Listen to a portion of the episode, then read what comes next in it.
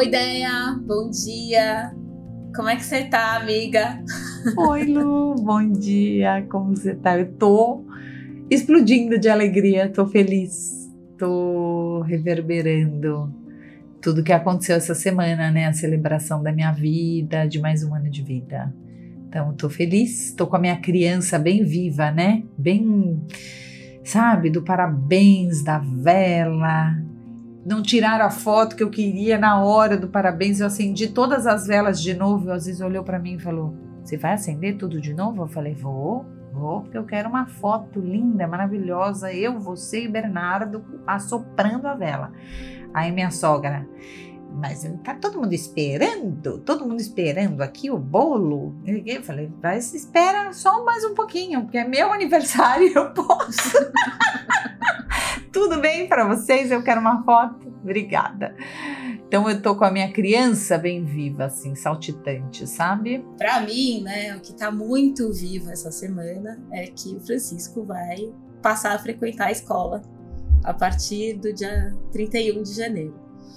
E essa semana eu fiquei super nos preparativos, né, desse enxovalzinho de, de ida para a escola. Então, assim, de comprar uniforme, de ver material, os livrinhos. A gente já está assim, desde o começo do ano conversando, filho, você vai para a escola, aí eu mostro foto da escola, a escola deu na matrícula, né, um, um joguinho da memória que é tipo um baralhinho com fotos da escola, Ai, dos que bichos fofo. que tem na escola. Então, então tá assim, tá muito bonitinho, porque assim, toda vez que a gente sai de carro agora, ele fala assim: "A gente vai pra escolinha? A gente vai pra escolinha". Tá na expectativa. Então, ele tá super, né? E ele já conta o nome da escola para as pessoas, enfim, então tá, tá muito tá muito gostoso. E isso me remete muito ao que a gente conversou no último episódio, né? De, do quanto esses cuidados com o que está acontecendo agora, com a nossa criança, filho, né? Vai trazendo informações, peças da nossa infância lá atrás, né? E assim, é inevitável relembrar de algumas coisas de como era para mim a escola.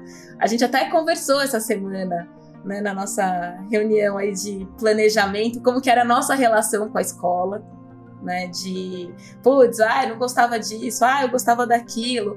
Então, então está muito vivo, né? De, de também criar condições para que ele para que ele construa uma relação boa, né? Que, claro, vai ser marcada também pela separação, nossa, no, no dia a dia, né? Pela primeira vez ele vai ter uma rotina de ficar é, logisticamente, geograficamente longe de mim, porque eu trabalho de casa, então a gente se vê bastante, né? De ir para um lugar, de voltar para casa. Então, assim, eu também estou tendo cuidado de que seja uma experiência positiva, né? Que ele curta essa esse momento, essa passagem, né? Não deixa de ser um ritual de passagem. Mas eu fiquei assim, eu tô admirada, né? Tipo, co como você tá conduzindo, que obviamente tem a ver com a sua trajetória e com a sua história, que é, é você tá dentro desse cuidar, mas você tá vibrando mais positivamente, né? Com o com esse passo enorme que ele vai dar do que, com, do que conectada com a dor dessa separação, né? Então tem uma confiança, uma guiança. Por que que é isso, Lu? Que que da onde, da onde vem essa confiança, essa guiança, essa força, assim? Porque eu fico olhando para minha trajetória e na minha trajetória com o B, eu fiquei muito esse cuidar é natural, né? Para mim é natural também dessa do, do, criar os aparatos, né? Que você falou, as ferramentas, os materiais, as coisinhas, pre, esse preparo com muito amor e muito carinho. Mas nossa, para mim foi muito difícil, muito difícil cortar esse cordão, foi muito difícil. E eu fiz isso duas vezes. Então, uma no comecinho da pandemia que ele ficou duas semaninhas em adaptação e quando ele estava quase ficando veio a pandemia. Isso numa escolinha em São Paulo, que a gente ia a pé do lado de casa, uma delícia. E aí veio a pandemia, né? Todo esse processo. E aí eu fiz isso de novo aqui na ilha, que foi um processão, processão. Eu me permiti e ele se permitiu. A gente ficou três semanas grudados na escola. Eu tava quase assim, virando uma professora, né? Uma educadora. Eu falei, ah, né? Eu vou ficar aqui, tô adorando aqui. E, mas você, eu te vejo muito pronta, assim, muito. Não sei se é pronta a palavra, mas te vejo muito segura, né? Muito confiante, assim, nesse processo e vibrando super. Me, me, me conta, da onde vem essa força? Olha, primeiro vem da observação do próprio Francisco. Ele é muito, muito, muito, muito sociável. Muito mesmo, assim, de chegar a surpreender. Para um bebê que nasceu poucos dias antes da, do primeiro lockdown de pandemia, né, que não teve contato com muitas pessoas de fora da família, ele gosta muito de ver gente, de encontrar outras crianças. Então, sei lá, ontem, por exemplo, a gente foi pela primeira vez numa, numa pediatra nova. Ele saiu da consulta, ele abraçou a pediatra. Ah. Ela falou, nossa, como ele é sociável. Ele é. Então, assim, então, assim, um pouco dessa confiança vem dele. Ele é aquela criança, entra na natação, ele dá soquinho na pessoa, ele cumprimenta ah. a, a, a, pessoa da recepção, ele cumprimenta a pessoa que faz a limpeza, ele vai dando soquinho em todo mundo e ele curte, assim. ele sai no shopping dando tchau, dando oi, tipo, tô aqui. Então, assim, vem dele, né? Deve ser, ele é um aquariano, né? Ele já é mais voltado para o coletivo mesmo. E porque, para mim, a escola sempre foi um, um oásis, assim. Eu sempre gostei muito de ir para escola desde muito pequena, né? Como eu já contei aí para vocês, eu fui uma criança que dentro da minha família eu era muito sozinha. Então era o ambiente em que eu encontrava outras crianças. E nos momentos mais difíceis, assim, de desafio da minha, né, da, da, da minha história, a escola era um lugar que eu tinha um respiro. E desde muito pequena, né? Assim, eu não, não lembro exatamente como foi meu primeiro dia de aula, mas é, ligando assim, né, os fatos, o que me contam, as histórias, né? A minha mãe, no, quando eu era muito pequenininha, com quatro anos, ela teve a primeira perda, né? Ela perdeu o primeiro irmão. Então, assim, eu imagino que minha casa deve ter ficado um ambiente triste, né? Assim, que uma, uma morte sempre traz. Então, assim, eu lembro sempre com, com alegria da escola. E eu gostava muito dessa fase de, de ir comprar material. Então, para mim, é uma coisa muito positiva, assim, de, de cuidado, sabe? Esse, esse, de preparação. E é engraçado que eu assisti essa semana um documentário do Harry Potter, tá na HBO Plus, do, de, é, de Volta a Hogwarts. E eles fazem um apanhado dos 20 anos depois. Né, ah, 20 legal. anos de celebração do Harry é, Potter. Eu sou legal. super fã de Harry Potter. Eu já nem era tão criança, eu devia ter uns 14, 15 anos quando saiu o primeiro livro. Mas eu li todos os livros, eu assisti todos os filmes. E, e, tinha essa coisa meio mágica, meio de Hogwarts mesmo, de ir pra escola, sabe? Eu sempre gostei dos professores. Então, é, para mim é meio natural que seja assim. E, e é isso, né? Eu sinto que dois anos depois do nascimento do Francisco é também um respiro para eu tocar os meus projetos, eu saber que ele está bem numa escola que a gente escolheu juntos, ele participou da escolha da escola. Então, assim, eu, eu confio muito na escolha que eu fiz da instituição. E, e é isso, assim, eu também vou ter um respiro, né? Sabendo que ele está cuidado, e aí eu vou poder também cuidar das minhas coisas e a gente se reencontrar com tempo de qualidade, nutridos, né? Ele vai ter brincado, corrido, gastado energia, porque está ficando cada vez mais difícil isso, assim, dentro do apartamento, do play do prédio, né? Assim, então, é isso. Sim, como, e como que era a ideia da escola? Me conta um pouquinho Fic, pra gente. Ô Lu, ficou muito forte para mim essa sua fala. Nossa, muito forte. Essa fala tem que ir para corte, assim. A escola para mim era um oásis. Meu Deus, né? Como assim? Para mim é tipo, oi? para mim a escola era um, sei lá, um lago com um monte de jacaré, sabe, querendo me comer. Amedrontadora, era um negócio Desde horrível. pequena, Dé? Horrível. Não, eu, eu, eu aí você tá contando, eu tô fazendo uma viagem, né? Eu tô super presente com o que você tá falando, mas eu tô lembrando, eu lembro perfeitamente, você me levou pro primeiro dia de aula.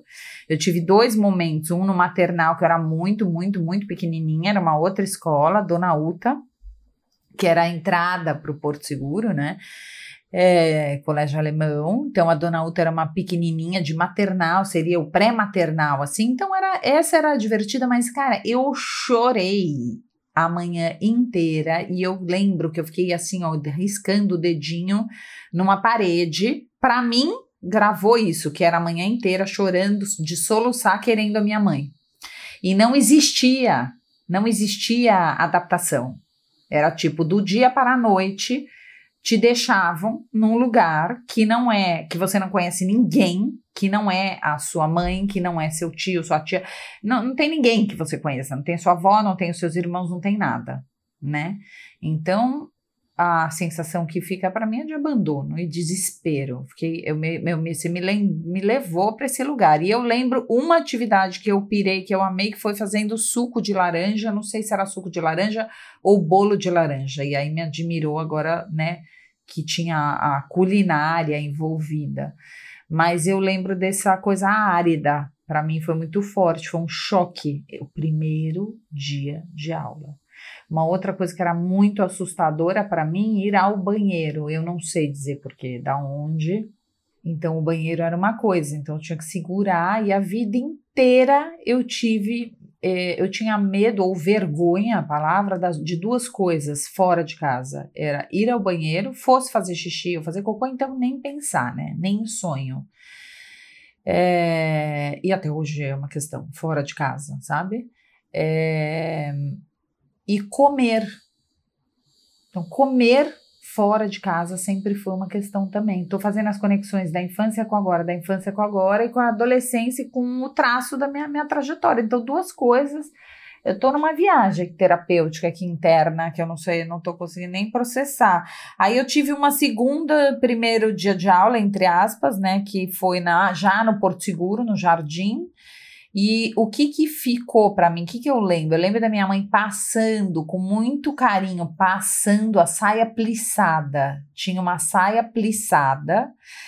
Assim, se tivesse 20 meninas na sala, as 20 meninas tinham uma saia no joelho, ou abaixo do joelho, ou no joelho. A minha era no meio da coxa. Bem, bem, bem curtinha e bonitinha, porque eu tinha umas coxas roliças e a minha mãe gostava de mostrar minhas coxas roliças. E tinha aquele shortinho de, de vôlei, sabe, embaixo. Então, eu me lembro isso, que pode ser um misto da exposição com. Eu não sei, não sei o que é, o que conteúdo é esse, que o CC agora, né, depois de 46 anos, né, completados, recém. É, e ela passando as fitinhas que iam no meu rabo de cavalo. Então ela, ela pegava fita de cetim, passava e fazia um laço assim bem bonito no meu rabo de cavalo e a estratégia dela para eu ficar na escola e achar a escola interessante tinha uma rampinha e ela falava vai na rampinha e balança o rabinho de cavalo que eu vou ficar aqui olhando e aí eu ia balançando o rabinho de cavalo, bem cocota, balançando o rabinho de cavalo, aí dava uma reboladinha porque eu balançava a saia plissada, mas ela achava que eu ia e eu queria voltar e fazer esse trajeto umas 25 mil vezes até que ou ela desistisse de me deixar ou qualquer coisa do gênero. Não funcionou a estratégia. E aí eu vou finalizar essa parte aqui com uma coisa também muito forte. Ficou, gente, você me levou para uma viagem que eu nem sabia que existia dentro de mim. E eu foquei em mim mesma, não no B, né? É, eu cheguei nessa, na, no Porto Seguro, nessa área aí que era o jardim da infância, entrei na sala, tinham 36 crianças, isso é um número que eu lembro, é muita criança, né? É muita criança para uma sala só. E no fundo da sala tinha o lado esquerdo, era a casinha de bonecas, e o lado direito era uma coisa, um posto de gasolina, junto com uma mecânica e sei lá o quê. Meu, eu queria ir para o lado do posto de gasolina e da mecânica e não me deixavam ir. Eu tinha que brincar na casinha de boneca. Cara, que loucura é isso, né?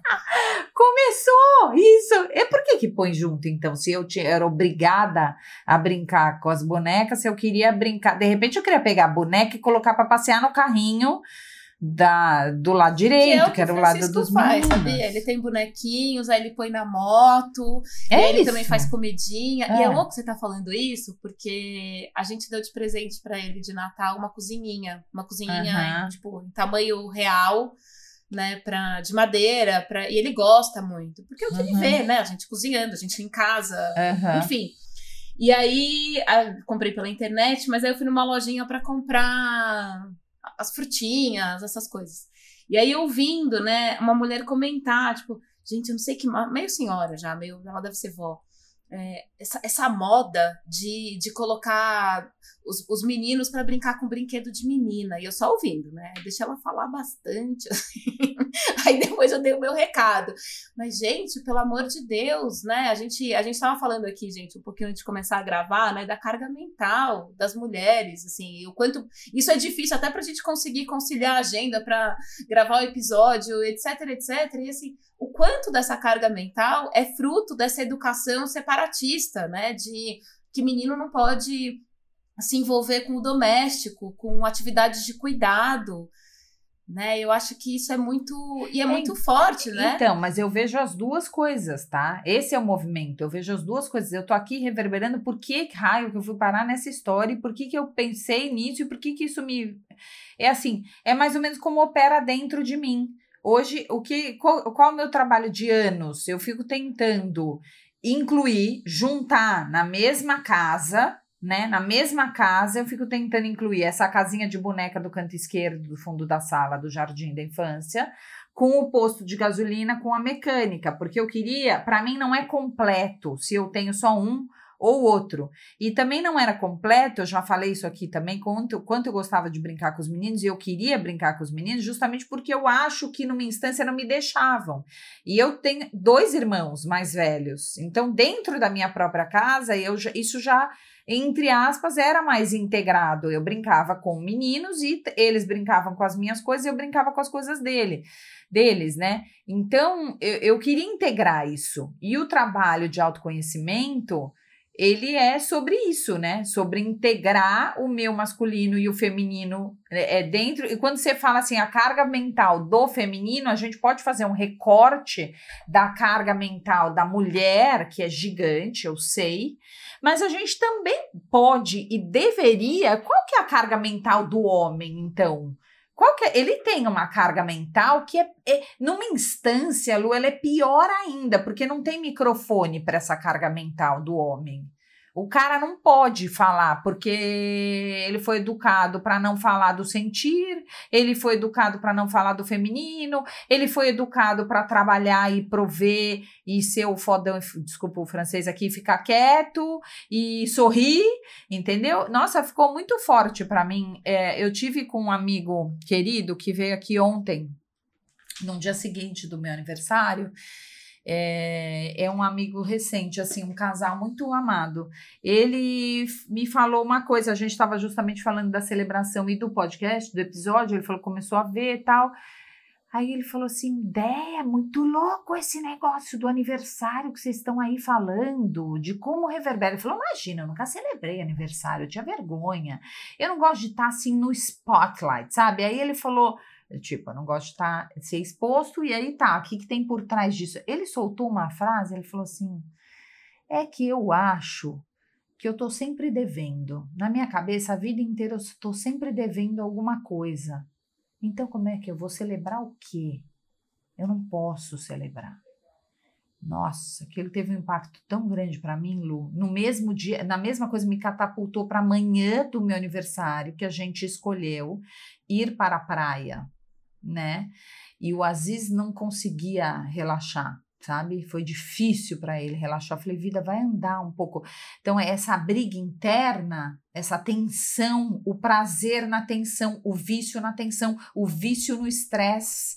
E essa culpa. No fazer, né? No, no estar ocupado. Não, no e a trabalhando. Culpa a culpa, aí vem conteúdo. Você falou da carga mental, eu joguei aqui a coisa, tem a carga mental da mulher, da mãe empreendedora, a gente começou aqui falando isso. Como é que fica a carga mental desse homem também? Como é que a gente olha disso, para eu poder ter um homem mais inteiro também, para que a carga mental da mulher seja menor, certo? Como é que eu integro casinha de boneca com posto de gasolina e mecânica e tá tudo certo? É, a culpa, que me veio vinda desse, desse, desse amigo que tem até uma energia muito feminina, muito doce, e eu olho eles como casal, parece que ela é o homem, ele é a mulher. Eles são muito complementares, assim, é muito louco, então não é um casal padrão, né? E a vergonha de não fazer nada, a vergonha de se permitir estar na praia uma manhã, a vergonha de ser feliz, a vergonha de ser bonito, a vergonha da sainha lá. Por que, que a sainha né, de todas as meninas tem que ser no joelho e não pode mostrar uma coxinha bonita, fofa, sabe? A vergonha de ser bonito, a vergonha de ser abundante, a vergonha de estar e ser feliz e de ter um casamento legal. É vergonha, vergonha das suas virtudes. Você que trabalha com, com coaching, com orientação de carreira, com design de carreira, com, com todo esse trabalho que você faz, né? As pessoas têm vergonha. É, tem uma palestra do Pathwork muito forte, né? A vergonha do eu superior. Então, é vergonha das, das suas virtudes e é esse pano de fundo da culpa que é muito forte. De novo, a história da escassez e da abundância. Então, a gente, na dúvida, escolhe ficar abraçado na escassez, na culpa, no medo, na vergonha. Primeiro, que é um lugar que a gente é sempre catapultado, né? Eu acho que assim, bom, primeiro, né? Eu não acho que seja igual, né? A carga mental do homem e da mulher em volume. Não tô querendo dizer, acho que o homem ele tem uma carga emocional, até porque nessa nesse machismo estrutural, né, os homens não fazem algumas coisas. E nesse não se envolver com coisas, né, da casa, da rotina, do cuidado com o outro, isso vai gerando uma desconexão, né? Ele não, a gente, a gente não se envolve com aquilo que a gente não conhece, né? Aquela, eu nem, sei de quem que é essa frase, mas assim, é muito difícil você não gostar de algo que você conhece.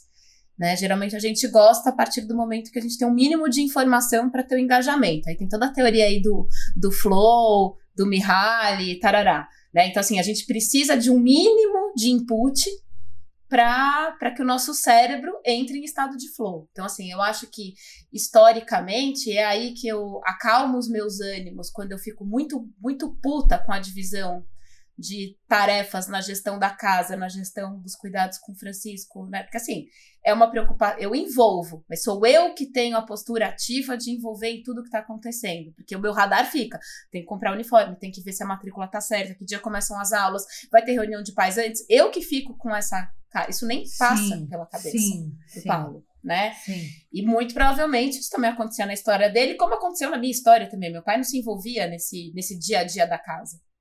Né? Então, acho que sim, tem uma, uma desconexão dessa, dessa tá, história. Tá. E que isso, sim, deve gerar em algum nível uma sobrecarga emocional do não vivido. Né? A desconexão ela também tem um preço.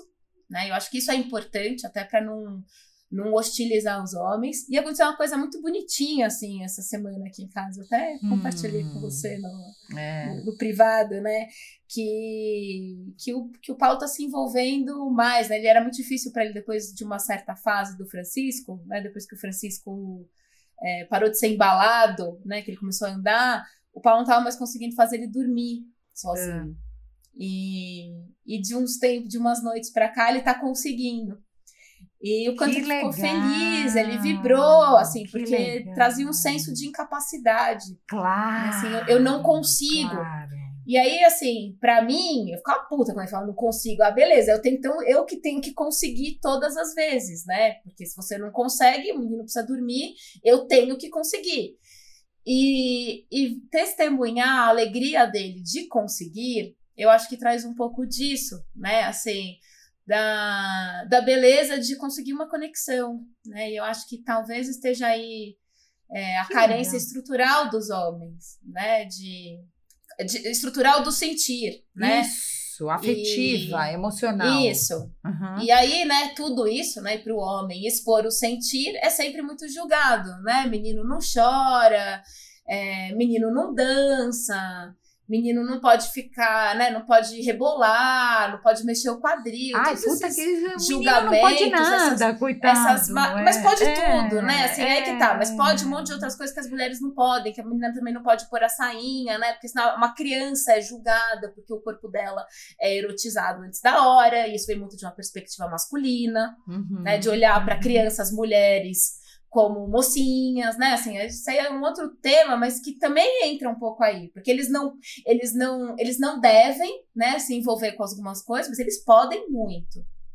Né? Eu acho que tem isso, até fazendo um paralelo aí com as nossas histórias, né? Eu sempre fui amiga de homens. Eu, eu gosto muito, eu tenho muito eu tenho muita. Eu sintonizo muito fácil, eu me vinculo muito fácil com os homens. Eu consigo fazer empatia, né? Eu sou, dentro do arquétipo psicanalítico, eu sou muito a filha do pai, né? Eu tenho essa uhum, admiração pelo uhum, poder uhum. que os uhum. homens têm de fazer as coisas, de poder transitar em todos os mundos que as mulheres não têm, né? Não, em tese, né? Nem todas as mulheres têm. Então, assim, eu faço muita empatia com esse poder dos homens, né? Mas eu acho que que a gente precisa relativizar um pouco, né? Quando você traz a questão que o homem tem vergonha do sentir, né? Que o homem não é permitido se expor, né? Porque se expor significa expor vulnerabilidades, Isso. expor fraquezas, Isso. expor dores, expor traumas, e o homem não tem essa permissão social, é, também vai demandar a gente criar esse espaço, né? E aí eu acho a gente tem ambientes de trabalho que não estão estruturados para o homem ter tempo de cuidar, de cuidar de si, de cuidar da própria saúde. Estatisticamente, os homens morrem mais cedo, os homens fazem menos check-up. E eu acho que isso está intimamente ligado ao tempo, né? Em ter, em ter essa permissão de ter tempo. E eu percebo quanto é muito mais difícil para o para o Paulo pedir para fazer alguma coisa pessoal dentro da semana, que é o exemplo que você estava trazendo é. aí do Aziz, do que para é. mim. Para mim é dado, tipo, oi? É. Assim, para mim é. é. muito tranquilo eu, eu remarcar uma reunião. E desde quando eu trabalhava no mundo corporativo, para fazer um exame, pra, eu, eu não tinha essa, essa vergonha, sabe? É, eu, eu, acho que você falou de muita coisa, assim, eu fui até anotando, né? Acho que é o primeiro episódio que eu pego meu, minha, minha caneta aqui, saí desenhando, fiz vários, vários, vários mapas mentais aqui, porque dentro desse mundo carga mental masculina e feminina, é assim, ó, para mim é um lugar mais óbvio, tá? A gente falar é, do feminino, é, é, óbvio, tudo aquilo que você falou é óbvio, é, é quase chover no molhado, é tipo óbvio que tem uma carga mental. Você postou alguma coisa, você me mandou no direto ontem? Não, eu, uma eu coisa postei no, muito no meu Instagram. Bacana. Você postou no seu Insta é, sobre a carga da mental. Da Carla, né? Da Carla, do. Como chama? Trabalho o... que a gente trabalha de graça e não pode reclamar. Isso, e que aí essa esse romantismo da, do feminino, da mulher e do maternal foi, é uma coisa meio criada pelo homem e tal, né? Pra, a sociedade pra... patriarcal, gente. Acho que é legal também fazer esse recorte, porque o patriarcado ele não é sustentado só por homens. Sim, ele é sustentado também por, por mulheres que se mulheres. beneficiam né, dos, dos recursos, dos privilégios que os homens dão para ela, né, e o quanto isso subjuga outras mulheres que não gozam dos mesmos privilégios. Né? E eu acho que isso é muito importante. Por trás do homem sempre tem uma mulher forte que, que garante a estrutura. E que garante que ele fique nesse lugar do machismo estrutural, porque para ela é confortável. Eu tenho várias amigas, né? Que é uma profissão e é uma escolha Sim, você é o provedor, acabou e eu vou ter um filho, depois eu ter outro, depois eu ter outro, e se puder, eu fico sendo uma máquina de ter filho também, em uma instância até para me esconder, entendeu? E aí eu fico com medo, paralisada no medo de ser uma profissional, de ir para o mundo, de ir para a vida, eu fico lá escondida numa, mater, numa maternagem sem fim aonde eu saio de uma e vou para, é, né, aí é lipo, é, é, é, bom, enfim, né, eu fico me montando e o marido bancando aquilo, né? A psicanálise também explica, né, o quanto para muitas mulheres ter um filho homem representa um falo, né, e a é. gente também se aprofundar um pouquinho mais, a, a grande rixa de noras e sogras, elas não vêm do nada, né, existe, né, o quanto ter um filho homem representa poder, para as mulheres, especialmente as mulheres de antigamente, que é um pouco isso que você está tá trazendo, né? Assim, eu, eu justifico algumas coisas por ser mãe, né? E aí, é, alguns mãe, casos, por ser mãe tudo, de um homem, tudo, é. né? Eu te dei esse filho, então, ó. E aí o filho cresce e essa mulher fica com um ninho vazio e uma dor, né? Que depois ela projeta na mulher que ficou com o filho dela. A questão é bem profunda ai, ai, ai, e acontece é. nas melhores famílias. Acontece nas melhores famílias. Ai, ai. Mas, Déia, deixa eu te falar uma coisa que você eu falou bonita. Falar, eu queria falar uma coisa da É que faltou a última coisa de eu fala. falar do, do então você falou do, dos dons e talentos, da vergonha de mostrar a potência. Eu queria muito falar tá, disso. Não, é que eu queria muito falar da desconexão, do vazio. Eu tava fazendo um racional aqui, uma construção da carga mental do homem. Eu quero falar um pouco dessa coisa. tá, homem. mas tá me incomodando você falar dessa carga mental, né? Porque o homem não pensa no volume de informação. Mas eu não quero falar da carga mental. Eu tô querendo falar do que você não tá me ah, deixando falar. Da carga emocional. Afeti... Não, o que tá por trás. Afetiva. Eu quero falar do que tá por trás. Porque também, porra, se a gente ficar falando só da carga mental da mulher e o que o homem não tem carga mental, o homem não tem carga mental, beleza. Então tá coitadinho, entendeu? Também não é assim. Não, Vamos... coitadinho não. Não, não é mas coitadinho. É calma, calma. Não é coitadinho, mas eu tô querendo dizer Mano, quem eu não é... vou passar pano pra homem que não se envolve nas atividades. Peraí, mas quem é que vai? Eu não estou fazendo apologia a homem não se... Meu Deus me livre, a não se... É, como é que é que você falou? Não se, não se envolver, envolver não se engajar. nas atividades. De jeito nenhum. Não é isso. Eu tô querendo criar um campo de reflexão dessa desconexão. Você falou da desconexão. Desconexão, recuo e desconexão são tá. as características fundamentais dos homens serenos. Eu sempre falo aqui dos homens, dos meus sim, clientes que sim, eu atendo, sim, biriri, barará, mundo corporativo, empresas, líderes, é, lugares de comando. É sabido, 99,9% são homens, são homens com a característica serena, né? Então, o sereno faz o quê? racionaliza e desconecta. Tem um vazio por trás desse homem, desse desse masculino que se desconecta. Qual é este vazio? É a falta do afeto, de receber. Este cara não recebeu e ele nem lembra, tá? Porra, lembra, pergunta para esse cara, para todos esses que foram e que são pais ausentes e que vestem a camisa todo dia para ser o provedor, provedor, provedor, para entregar resultado, para ser o homem de sucesso. E ser um homem de sucesso hoje, né? É um homem de sucesso. Não estou dizendo a mulher também, mas eu estou só fazendo, querendo realmente fazer esse recorte do homem. O cara precisa ser um empreendedor, é, investidor, mentor, conselheiro, de preferência ser palestrante, é, é estar na, na, no LinkedIn, numa, né? No LinkedIn, no Instagram, no, no puta, meu, o cara tem que, assim, aumentou, triplicou, se você for olhar só para o homem. Eu tô querendo fazer, porque senão ficam duas mulheres falando da carga mental uh, mas, uh, feminina, que eu concordo com você e que eu tenho ela, e que ela é uma dor para mim também. Mas eu só tô querendo trazer um tempero diferente para essa conversa, Tipo, a Dea é esta mulher também que tem e que sofre também dessa carga mental feminina, dos detalhes de quem. Só para ficar claro, tá? Eu tô com você, eu sou com você, estou com você na dor do feminino e na dor da mulher, mas eu quero convidar a mim mesma, a você e a quem tá ouvindo a gente a olhar para essa carga é uma carga mental também, que não é falada. Concordo super com o que você está trazendo. Só tem um ponto. Só que o homem pode, o homem é socialmente, ah. ele tem permissão social ah. de se abdicar do envolvimento com os filhos. E aí não tô falando de um homem só dentro do casamento. Eu tô falando de reconhecimento de paternidade, de responsabilidade, de cuidado com pessoas da família, para ir cuidar da carreira 100%. Sem dúvida. E essa, sem e, dúvida. e essa virada de costas para a estrutura tá. é, de cuidado é permitida. A mulher, se ela vira as costas para ir cuidar da vida dela, da carreira dela, do corpo dela, da vida sexual dela, ela é estigmatizada, ela é apedrejada, ela é xingada. Tá, então, assim, tá. a carga mental não é igual. E, assim, não é justo a gente falar que isso é igual, né? De jeito nenhum, a gente acolhe. Eu acolho a dor do homem. Mas, assim, eles têm esse privilégio de poder fazer esse movimento sem julgamento. Não, calma. A gente tem, a gente é A gente tem o direito do que a gente Tá quiser. bom, mas social. Tá bom, mas a gente é. Somos mulheres brancas, hétero, com condições sociais, a gente consegue, mas e quem não consegue? de um lugar de autoconhecimento, né? De um lugar que aqui esse é um canal de autoconhecimento, design, inovação. Então, o design vem de designar, de dar significado, de usar ferramentas como meio.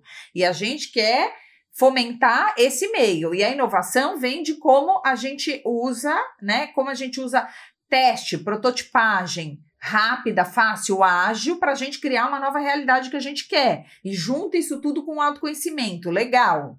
Então eu posso, eu mulher, e aí estou falando para mim mulher, para você mulher e para as mulheres todas, independente de casta social e etc. Não estou dizendo é, é, eu tô entendendo a sua dor, eu tô entendendo o que você tá falando. Você tá pegando uma dor do coletivo, tá pegando uma dor do coletivo. Que não é nem minha pessoal, da, da minha biografia. Uma dor do coletivo feminino, está falando por elas. É, você falou do num que é justo. Tem a ver, gente, com a trajetória da Lu e com a força da Lu. A Lu tem uma força, assim, se amanhã ela quiser se candidatar à política, vereadora, sei lá o quê, ela vai se candidatar e a gente vai votar nela. Eu vou, se, vou te apoiar e vamos estar junto, né? Porque é uma, é uma coisa da Lu, da advogada, dos direitos humanos, né? Eu acho lindo, acho muito bonito. Eu só estou fazendo um outro contraponto. A mulher pode, e o ser humano, independente de ser mulher ou ser homem, a gente pode o que a gente quiser. Eu tô querendo devolver essa fala. Na autorresponsabilidade, eu defino a realidade à minha volta, sim. Eu defino o meu. Sim, sim, a gente define. Define. Sim, amada, Se eu não sou vítima. Eu não posso virar para um, pra um jovem da periferia e falar: ó, você pode ser uma meritocracia, você, você é bom, você é criativo, você vai ter sucesso. Pode. É só a gente não pode. levar pra essa positividade que pode ser tóxica, né? Essa coisa, você pode ser o que Não, você não, quiser. não, não, calma. calma. Mas assim, só um recorte, amiga. Você pode ser o que você, o que você quiser, mas assim, a gente precisa criar condições para que as pessoas tenham, né, possam dar vazão a esse potencial. Pera. E aí, eu acho que a gente você entrou num aspecto super bacana. É que eu não assim, consegui projetando concluir. até o, o eu não futuro. consegui Pera, concluir. Eu não consegui concluir eu não porque eu não consegui chegar nesse, o- nesse como. Tá. Se a então gente vai. não se ouvir, porque a gente tocou numa ferida aqui, aí essa ferida ela reverbera. E aí eu tô querendo fazer um contraponto apartidário. E aí eu tô querendo só aproveitar, tá bom, como é que a gente muda? Porque podcast para falar de um monte de coisa tá lotado, né? Como é que a gente muda o status quo das coisas e como é que a gente leva reflexões que sensibilizem novos comportamentos? É deste lugar que eu tô querendo falar e eu tô querendo falar de um marido, inclusive, que eu sou casada com um cara que todo mundo que conhece endeusa essa parte do Aziz, que é uma característica dele, de um feminino, do, de um masculino, desculpa, doce, sensível, que é um puta de um pai presente, tá, tá, tá, que isso é maravilhoso e às vezes é um problema para mim, tá? Às vezes é um problema. Olha que loucura, né? Então é, é outra, isso aí é pano para manga para uma outro recorte, para uma outra história. Mas é, a minha sogra que não fique triste comigo aqui se ela me ouvir, mas é assim, em linhas gerais, gerais, tá? Não é só para do meu marido, né? É, e não é só.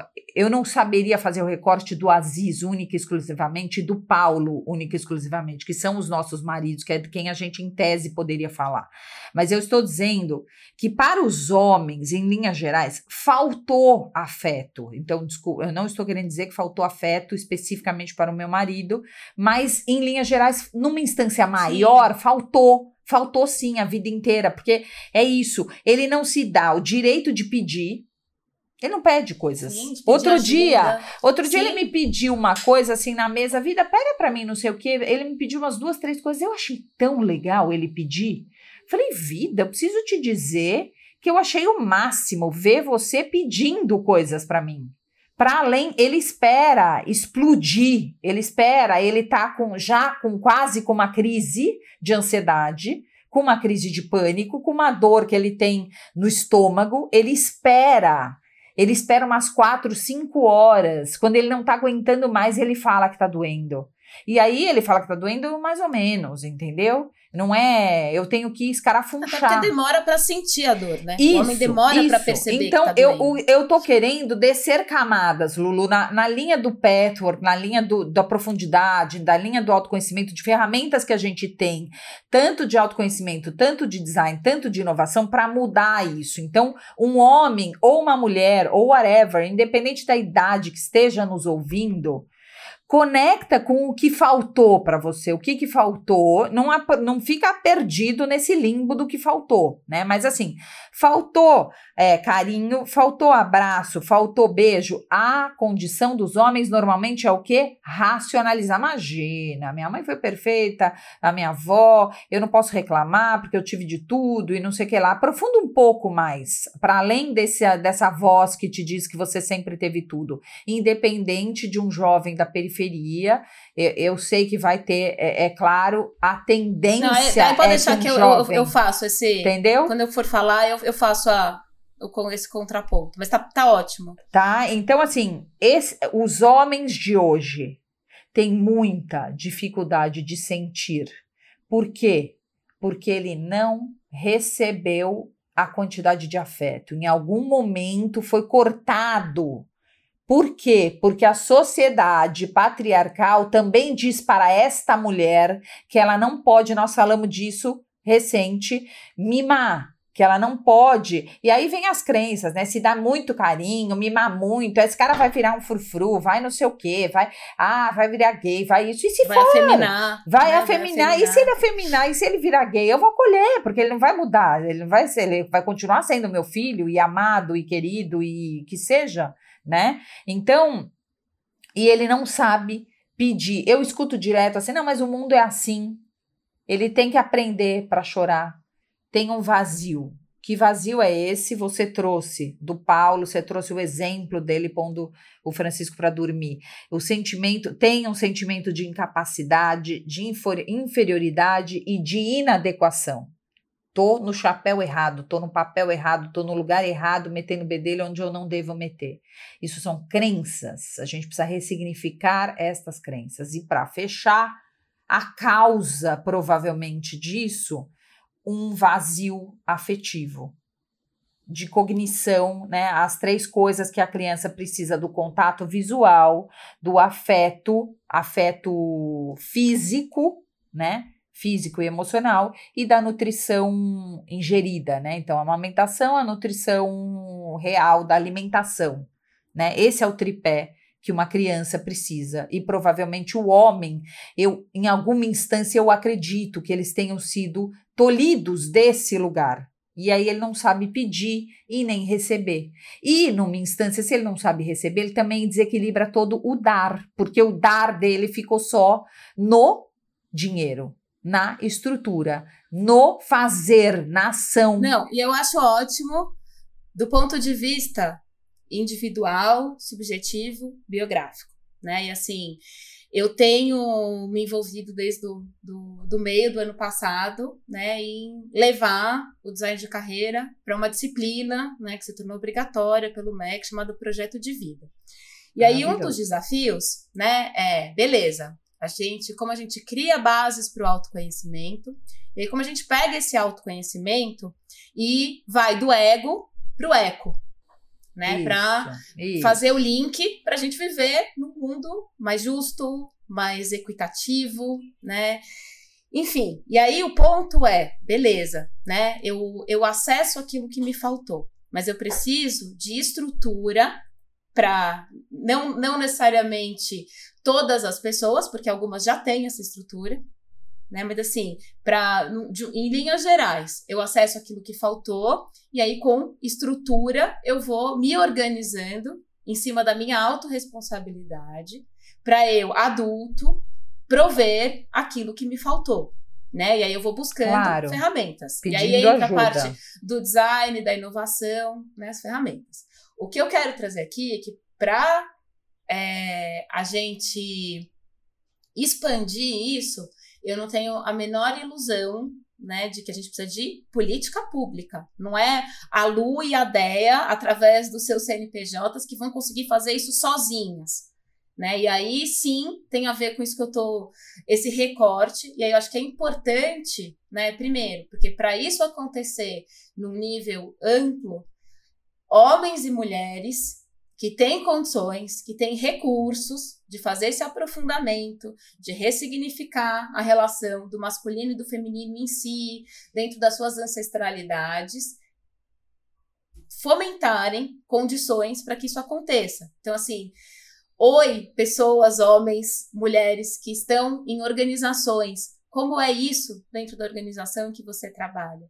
Como que está essa igualdade de cuidado com os filhos para mães e pais. Os pais também têm licença paternidade para poder dividir isso? Pois é. Né? E aí eu é. acho é. que entra né, o recorte, o homem para fazer esse exercício terapêutico de autoconhecimento, ele precisa de tempo e de espaço mental que estruturalmente a sociedade não dá isso para ele. Né? No, no, o senso comum não dá essa abertura para os homens, que foi o que você explicou maravilhosamente bem, o impacto que isso traz na história individual de cada homem. Então, assim, o homem tendo esse tempo, né, e as crianças sendo cuidadas, a mulher pode ir né, para o fazer dela, para o masculino dela, né, e olhar para a carreira, olhar para o trabalho, para os projetos pessoais, sem tanta culpa, porque ela tem a consciência de que o filho está sendo cuidado.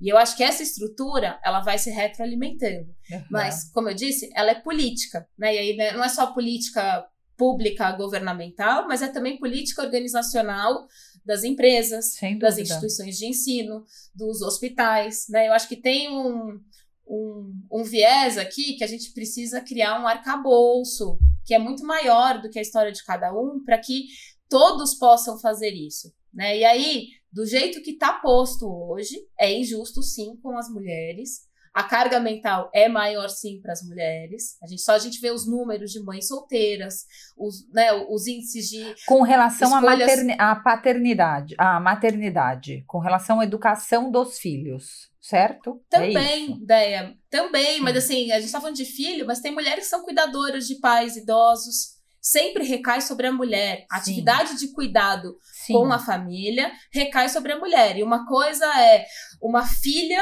deixar de cuidar dos pais na, na, né, no, quando eles ficam idosos e sem condições, e um filho fazer isso.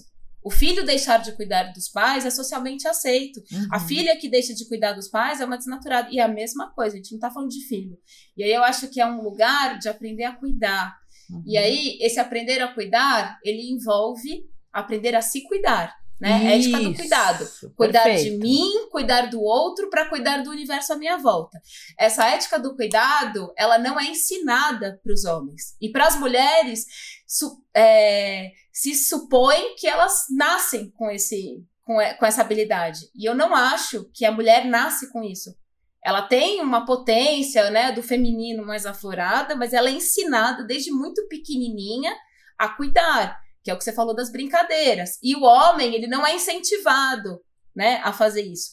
E aí a, o, o, ponto é, a gente está precisando de um mundo mais humano. Veio uma pandemia para uhum. esfregar na nossa cara uhum. que a gente precisa cuidar melhor da gente, do outro e do mundo. Aí vem a Omicron e, e assim, esfrega de novo de na novo. nossa cara que a gente uhum. não cuidou da África e tá aqui de novo, entendeu? Então, assim, gente, vamos aprender a cuidar, porque a gente é humano e é humano o cuidado, né? É uma, é uma das características de ser humano, é cuidar da nossa linhagem, é cuidar dos, dos nossos semelhantes, né? E aí eu acho que é, é tudo isso que você trouxe é arcabouço para essa investigação individual, mas isso precisa ser praticado, né? E aí eu acho que tem é, beleza, né? Os homens não receberam, mas o que, que a gente vai fazer com isso como sociedade? E eu acho que é criar espaço, que é um pouco do que eu estava, né? Eu trouxe aqui o exemplo da minha, da minha vida doméstica, mas também chamar, oi, eu tô cansada, eu preciso que você aprenda a colocar o nosso filho para dormir para que eu também possa nesse tempo fazer uma outra coisa que eu preciso. Perfeito, é desse lugar que eu estava falando de pedir de pedir e você se posicionar. Você tem essa escolha. Você mulher tem essa escolha e você homem tem essa escolha. Era isso Concordo. que eu tava falando. Só que assim, tem muitas, muitos pedidos hum. que se a pessoa não tiver recursos e privilégios, ela vai pedir, ela não vai receber. Ela não consegue fazer, exato. exato. É esse, o- esse o ponto, assim, pra gente também não. A gente, a gente só tem esse recorte que nem. Não é pra todo mundo que eu, eu vou pedir e eu vou conseguir. Não, não dá. É, não dá pra gente generalizar nada, né, Lu? Não dá pra gente generalizar nada. Essa coisa generalista de, em massa, assim, as mulheres isso, os homens aquilo, eu, eu acho que a gente precisa tomar cuidado. Mas eu não tô isso. generalizando, falou, Socialmente, não dá pra gente achar que o nosso mapa é o território. Né? Sem eu acho que até dúvida, sem acolher quem dúvida. nos ouve, Sem e- dúvida. fala, poxa, eu sei o que me faltou, eu tô pedindo o que me faltou, mas eu não tenho ninguém me escutando. E aí, o que, que eu faço? Né? E aí eu acho que entra a questão de mobilização, é rede. A gente não vai conseguir mudar sozinho. É muito forte o que você, você- lindo. Você falou, você falou tudo assim, rede. Como é que eu consigo estar aqui com você? Ou é o meu marido Aziz que tá lá com o B, ou vai ser a minha mãe, que agora ficou muito mais difícil porque ela tá em Ilhabela, ou vai ser a Mary, que é um amor da minha vida, muita gente da minha vida conhece a Mary, né? Que abdicou de ser mãe e ela projeta no Bernardo a maternidade dela, né? De tanto amor que ela põe. Então, é, ou vai ser a Verô, que, tá, que a gente está testando aqui, é, depois de 28 pessoas, né, mulheres, falar com mulheres, e são mulheres, não tem homem, né? Então, assim, essas mulheres, e eu já tive mulheres que deixam a família delas lá, quando você fala de periferia, quando você fala de, é, não, né, de, de privilégios e, e etc., que é uma zona bem mais profunda, um outro recorte, essas mulheres deixam os seus filhos para cuidar de- dos filhos, dos nossos filhos, dos filhos de outras mulheres. E aí, como é que a gente resolve isso? Então, aí a gente entra em outras e outras e outras esferas. Eu, e ta- até eu uma das possíveis soluções, pensando num futuro de infinitas possibilidades, era os homens também terem permissão de usar os seus dons e talentos em atividades de cuidado. Isso, tem cuidadores de idosos maravilhosos. Tem cuidadores de idosos maravilhosos. Geralmente são mulheres. É, né? Assim, quem é, são as babás? Mulheres, professoras, mulher, maioria, mulheres, enfermeiras, mulheres. Mundo corporativo, assistente, secretária, mulher, é, né? Assistente Né? secretária. É como se o, o suporte sempre tivesse que vir do feminino para o masculino ir para ação. E assim, eu acho que tem um, um equilíbrio, né? Que se a gente se permitir ir além, né, do, do que é socialmente imposto, né? E isso começa com questionar, né? Por que, que são só mulheres? Por que, que babá sempre é mulher, não tem babá homem? Eu nunca vi um babá homem. Eu vejo no filme, Schwarzenegger, numa comédia infantil, É. Schwarzenegger lá no Tira no Jardim da Infância, infiltrado para uma outra Uau, função. é. Enfim, né, assim, não tem homem cuidando de criança. Né, a escolinha do Francisco, não tem um homem professor de primeira infância. Gente, por quê? É. Né, eu acho que o convite não é, ah, vamos, vamos brigar por isso, não é brigar, é o que é. Né? Eu acho que tem um lugar de maturidade que é jogar o jogo de acordo com as regras do jogo. de tá posta aceitação, é. né? Mas assim, como que a gente muda a regra?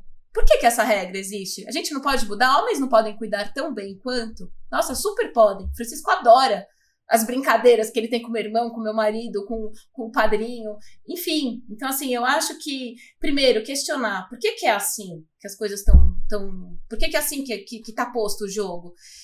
Como poderia ser diferente para a gente, como sociedade, ganhar mais? As mulheres ganharem mais e os homens ganharem mais. Eu acho que o design provoca muito isso. Quando a gente coloca o ser humano no centro e começa a fazer perguntas com base no ser humano e não na estrutura, a gente pode inovar, né? E trazer novas possibilidades e testar essas possibilidades. Eu acho que o grande ponto, e aí isso vem muito do patriarcado, é de não se abrir espaço para errar, para testar, para experimentar e falhar, né? Porque eu acho que muito do medo do novo, da criatividade, vem do medo de falhar. E se der errado?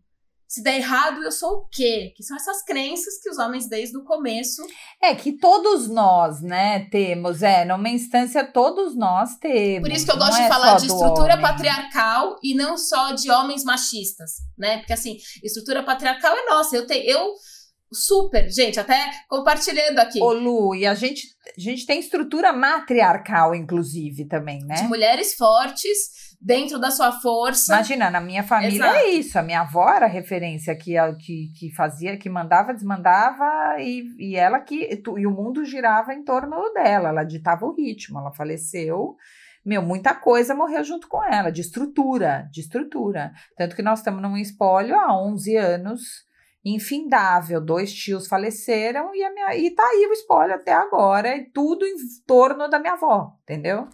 É isso. E o que tem de estrutura, né, ainda é, é dela, mal resolvida pelos filhos e por todas, por brigas e conflitos, mas é isso. Então, eu queria, eu queria para a gente ir finalizando, eu queria deixar duas perguntas para quem está ouvindo a gente, assim, bem internas mesmo, bem profundas. É, eu sei que toda terça é dia de enquete, a gente reforça essas perguntas, né? Ou no final do episódio no Spotify, ou no, na terça é, no Insta, mas eu quero deixar aqui duas perguntas bem, bem de você com você mesmo, independente de ser homem ou mulher, né?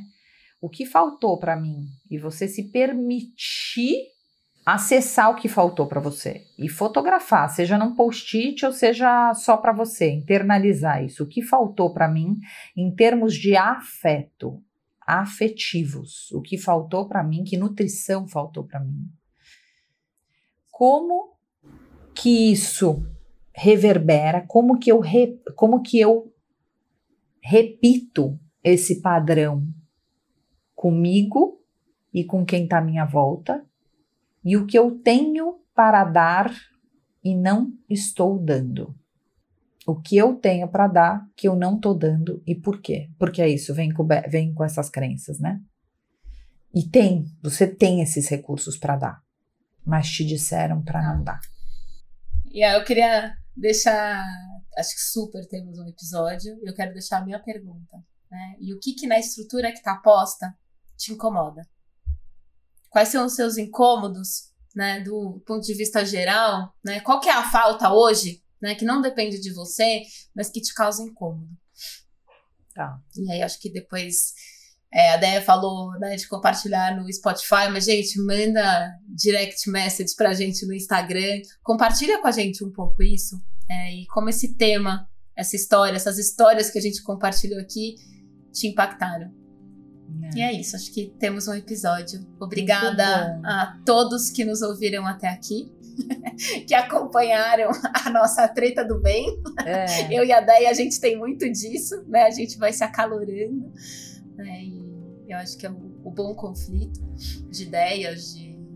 e acho que é isso que também que traz um, um tempero para nossa amizade. Sem nossa dúvida.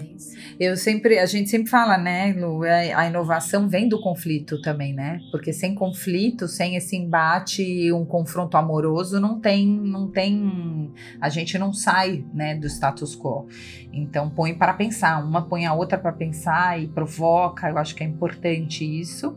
E também quero terminar assim grata, né? Grata a você, primeiro de tudo, pela, pela tua interesa, pela tua presença, pela tua conexão, pela tua convicção daquilo que você acredita, por confrontar, por é, embasar, por teorizar. Eu acho importante, eu adoro o jeito que você se coloca, adoro. É por isso que a gente está junto, por isso que a gente se escolheu. Aprendo muito com você. É, então, fazendo no nosso micro aqui, a gente consegue expandir, né, para o macro. Eu quero agradecer quem está ouvindo a gente, né, com, com qualidade aí, acolhendo, me sinto acolhida, me sinto conectada. É, com vontade desse, de, de, encurtar essa distância, né, de saber o que as pessoas estão pensando e como isso reverbera. É, e é isso, grata ao Aziz por estar ali cuidando do B, né, para eu poder estar aqui, grata a Verô que está cuidando da casa, grata a Mary, grata a tanta gente, né, minha mãe que me deu a vida, tudo, a muita gente. A Almeidinha, então a gente, né, termina sempre também agradecendo nossa, nosso time para que, que canalizou isso aqui tudo, lindo. E, e é isso, termino feliz, Lu, obrigada, tá, por, por acolher aí também minha intensidade, que não é pouca. Nossa, eu termino muito feliz e energizada, gente. Eu tô assim, hoje eu acordei com sintomas, eu falei, ideia, acho que eu não vou conseguir gravar, ainda tenho que. tô aqui super aperreada para conseguir marcar um teste de Covid e gravar. E e tá aqui com ela, conversando, até esqueci. Eu só lembrei porque eu dei um espirro agora no final. Mas eu também queria agradecer, né? Porque acho que você cuida muito. A gente se cuida muito, isso acho que é legal a gente trazer aqui. A gente vai se acolhendo nas nossas confusões de rotina, de dia a dia, de filho que acorda, que não tem com quem ficar, tarará. Então, assim, agradecer esse cuidado que a gente tem uma, uma com a outra. E, e, agradecer, né? Toda a rede que possibilita que isso tá, esteja acontecendo. E agradecer a minha mames, que, nossa, segurou as pontas aí para que eu chegasse em 21 de janeiro com a casa minimamente em ordem. Que legal! Que mim. legal. E é isso, gente. Até o próximo episódio. Muito obrigada uh! por quem ficou até agora. Beijo!